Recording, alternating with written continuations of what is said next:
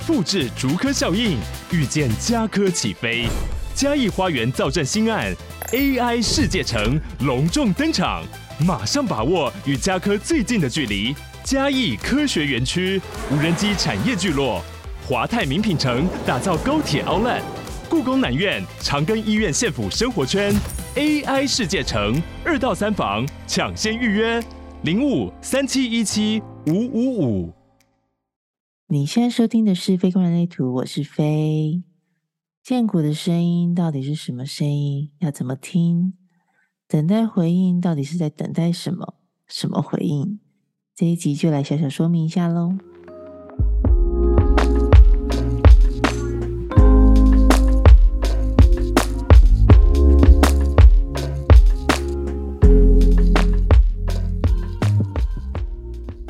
嗨嗨，这集依然是与人类图有关的非观人类图。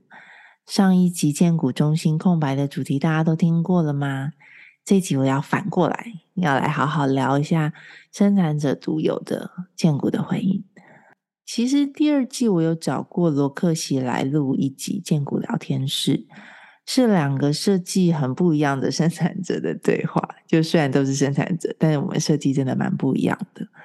那一集里面，我们聊了很多关于生产者的策略在生活中的应用。如果还没有听过人，其实也可以去听听看。而这一集呢，我是想更简单的整理，然后聊一下等待回应到底是什么意思，请听剑骨的声音又应该要怎么听。另外，我也有发现，就是生产者宝宝们真的其实有很多关于建骨回应在生活中应用上面的问题，所以我在前段时间在 Instagram 上面就有收集了一些问题。嗯，因为时间的关系，我猜想我这一集应该是回答不到。不过在下一集里面，我就调了一些大家比较重复有问到一些大方向的问题来回答。其实我觉得就有点像是流言蜚语单元的建股特辑喽。当然，大家如果听完这两集还是有其他的问题，我觉得也是欢迎大家持续的投稿流言蜚语，我就再把它整理整理，然后之后找时间来回答。那本集呢，我会先来介绍关于建股回应。要怎么听的这件事情，嗯，其实这些部分内容，我想可能有人会在我的 Instagram 的线动精选里面有看过了。不过，其实我放这个线动精选，其实大概有两年多了吧，一直到现在，都还是会有人说，哦，看了之后才知道建股的回应原来就是这样而已。所以我就想，嗯，如果是对大家有帮助的，那我就也在 Podcast 这个平台就再说明一下好了。呃，一样小科普，建股中心的位置。其实建股中心的位置我在上一集有讲过，不过如果你还没有听到上一集的话，我就再再来讲一下。呃，建股中心就是你如果看那个图啊，就是人类图的图，你以中线，然后从下面数上来第二个。也就是它大概靠近我们生殖器官那个附近那个位置，那个就是剑骨中心的位置。你只要看到这个中心是有颜色的，也就是你的剑骨中心是有定义的，那也一定就是生产者。这个是生产者所特有的一个有定义的中心。那生产者的策略是叫做等待回应嘛？应该每一个生产者在跑出你的那张图的时候，都会看到等待回应的这个策略。嗯，关于等待回应呢，我会简单的把它分成两个重点，一个是等待，另外一个就是回应。而所谓的等待，就是不需要主动发起；而回应，就是建骨的回应。我想，可能很多的生产者都会把“主动发起”这四个字当成一个很严厉的禁止令，好像就是完全不能去触碰它，好像。触碰它了之后，你会 招来什么样的恶果？这样。不过，我越是去理解它，我越有一种感觉。其实，我觉得不是禁止，不是说就是不准，反而是越去体验它之后，我会越发现，我们生产者是不需要去主动发起的，就是不需要，事情自然就会来。生产者之所以是生产者，并不是。我们被归类为生产者，其实人类图一直都不是一个分类，不是把你分类而已。嗯，而是这四种者，就是四种不同的类型，是我们能量场的形状不同。而对生产者来说，我们的能量场形状其实是很开放，而且环绕的，而且那个涵盖率又是很广的。所以，当我们活得越是健康，常常都是觉得很满足的。那我们那个开放又环绕的能量场，就会是一边对这个世界开放，一边又会以那个又广又环绕的能量场，自然的把正确的事顺着生命直流，好像像浪一样。带到我们的面前，所以我们根本不需要去主动发起，因为已经有太多的事情让我们无时无刻都在回应了。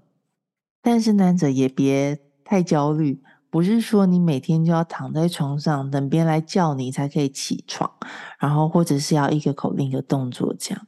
究竟是不是主动发起？其实有一个很重要的关键，就是你的头脑有没有介入？你做一件事情是不是有一个？所谓的头脑的意图，就很像是非要达到一个目的不可，就是好像是你很缩限在那个结果。嗯，举例来说，嗯，譬如说，如果你今天想要发一篇社群的 po 文，好了，如果是单纯因为你想要分享，那其实你可以自由的去发，就是很自由做这件事情，不用有人来叫你，没有关系。不过，如果你今天是为了想要获得别人的 like，或者是你希望自己被看到，或者想要被别人羡慕，或者甚至是被别人喜欢，这些其实都是所谓头脑的意图，而这些头脑的意图就会让你失去那种开放的状态，那也就成了主动发起。而事情如果没有达到你的设定的目标的时候，你也很容易换来的是挫败，而非满足。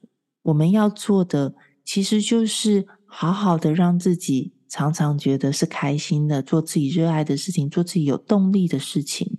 然后你那个很健康的能量场，就会很自然的把正确的事情带到你面前，就是这样而已。它是一个很流畅的、很流动的过程。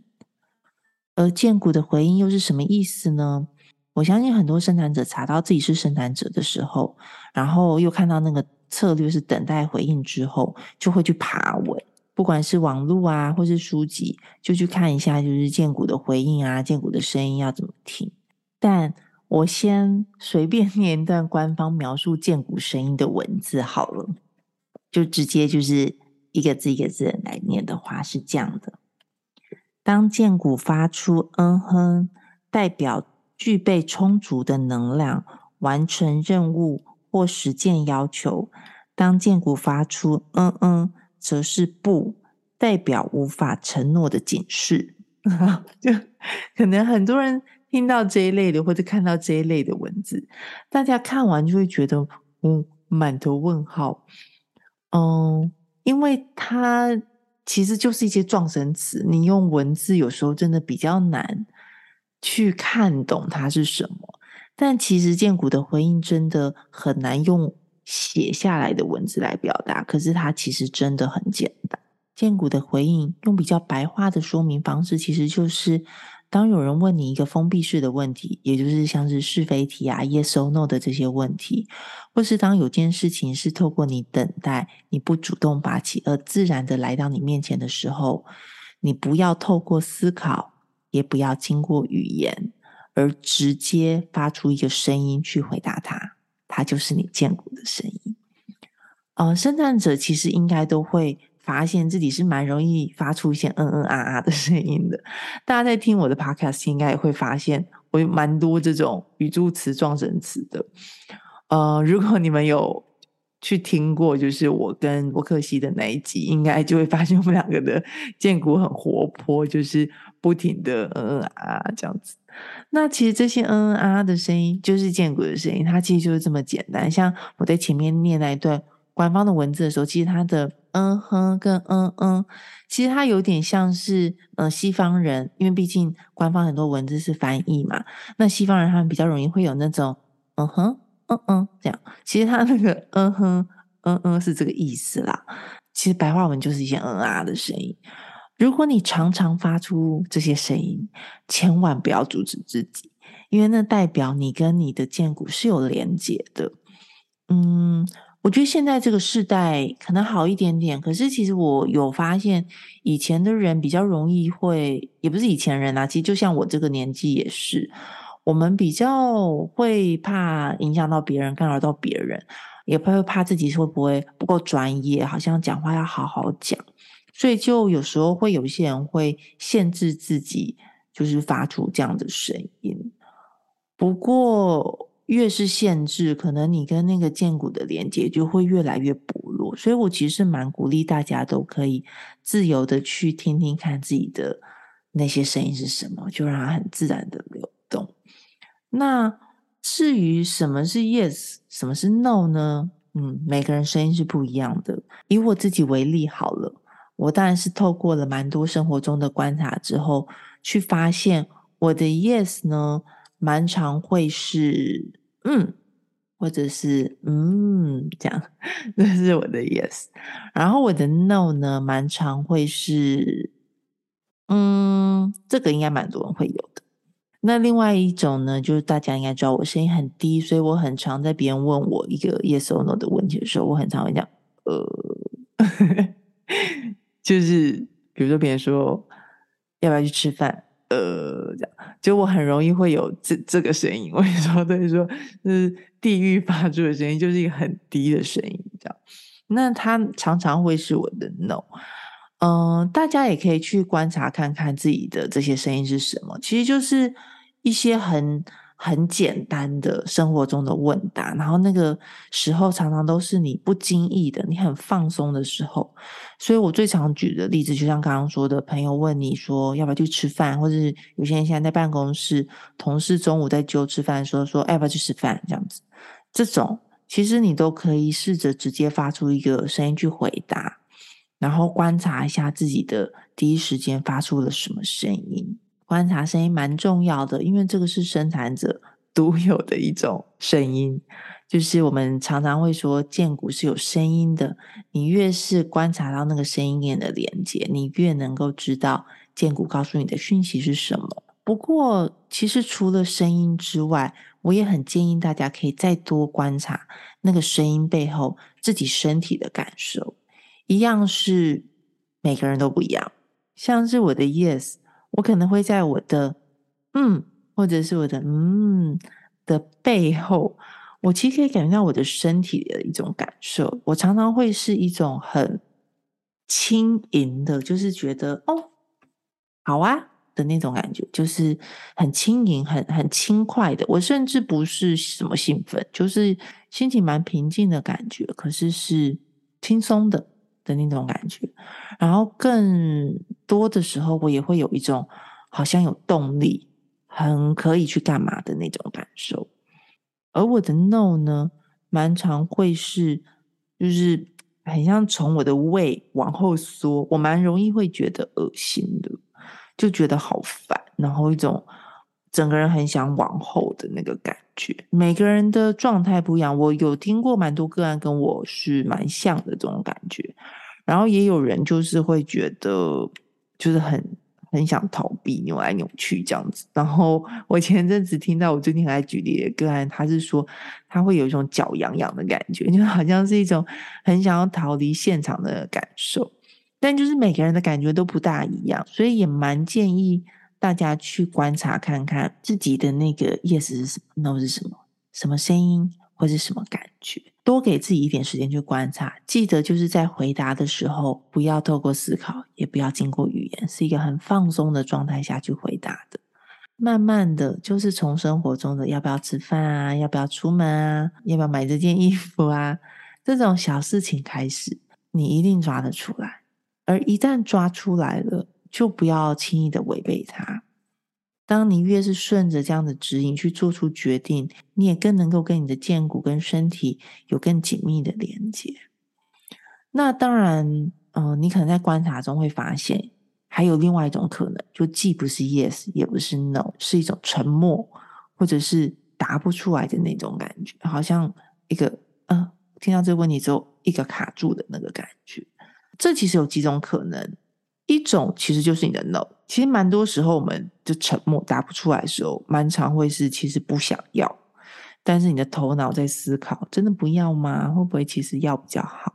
或者你在想说，我真的不想要诶，我要怎么拒绝他？拒绝好吗？就是你的头脑开始往里面跑。而另外也有一种可能是这个问题不够清晰，像譬如说我刚刚有举例嘛，如果嗯朋友问你说要不要去吃饭，你可能一时之间答不出来；但如果他问你说，哎，那我们要不要去吃拉面？你可能就答得出来。就是这个问题不够清晰，所以有时候如果答不出来的时候，也许你也可以请对方多给你一点点资讯去回应，例如说像刚刚说的吃饭啊这种，他可以更明确的一些资讯，让你建股有机会去做正确的回应，或者是像比较大一点点的，比如说拿到一个工作的 offer，如果你是有一点不确定的那个感觉，也许你可以试试看，请对方再多给你一点工作上面的资讯。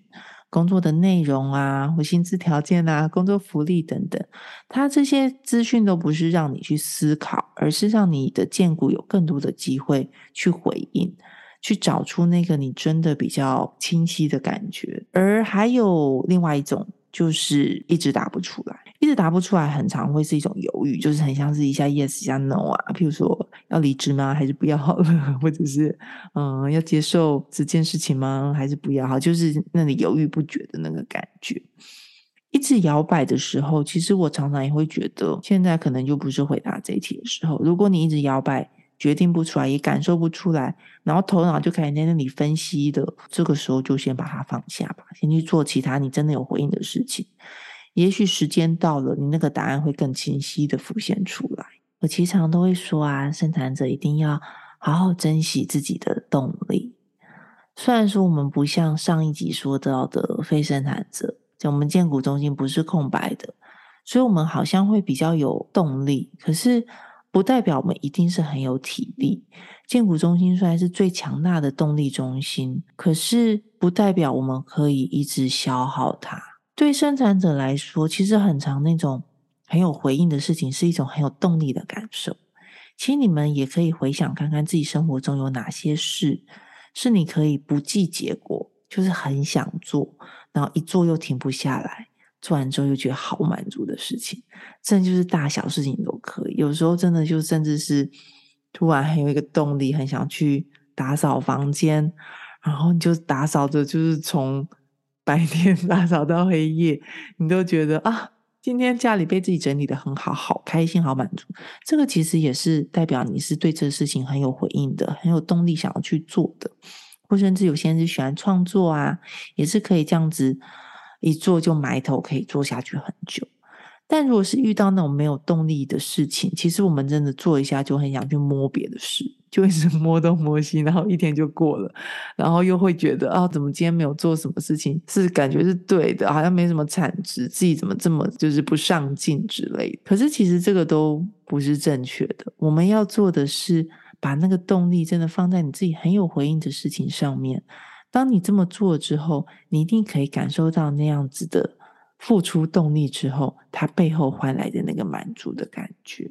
拥有建股中心的能量，其实真的不代表我们不会累。像我自己就是一个非常容易累的生产者，而关键是像我刚刚说的，要把动力放在我们真正有回应的地方。我上一集其实也有说过啊，生产者是在我们这个世界百分之七十的人口数嘛。所以这个世界是由我们所创造的，生产者的创造力是很惊人的，也很可贵的。但是，请正确的创造，永远记得，我们是来创造，而不是来消耗的。如果你今天的感受是消耗，而不是在创造之后获得满足的感觉，那也许我们就可以再回头去检视一下。自己做的每一个决定，是不是透过等待回应而做出来的？我们有没有主动发起？我们有没有顺着建股的回应去做出每一个决定？好喽，以上差不多就是关于等待回应啦。一讲好像讲好久，奇怪，我怎么觉得我这个可以讲很快？Anyways，更多生活面向的感受跟应用。我真的大推第二季的 EP Two，就是罗克西来聊天的那一集。然后，如果你有回应的话，下一集的内容也希望你来听听。在这段时间，大家可以像我前面说的，你先在生活中去抓抓看自己的荐股的那个感受是什么？什么是你的 yes？什么是你的 no？感受看看你做完了这些决定之后，背后的感觉是满足还是是挫败？好好的去观察看看。然后，如果你在实行的过程中开始有一些对建股的观察，也开始有一些疑惑，下一集也许也可以给你一些答案喽。那今天就这样，希望你喜欢今天的内容，也希望你喜欢今天的自己。如果愿意的话，就请帮我订阅起来，或者在 Apple Podcast 留下五星评价，也可以追踪我的 Instagram，搜寻“非观人类图 ”（F A Y E） 观看的观，非观人类图。有什么意见或者想跟我说的话，都可以以任何形式留言告诉我。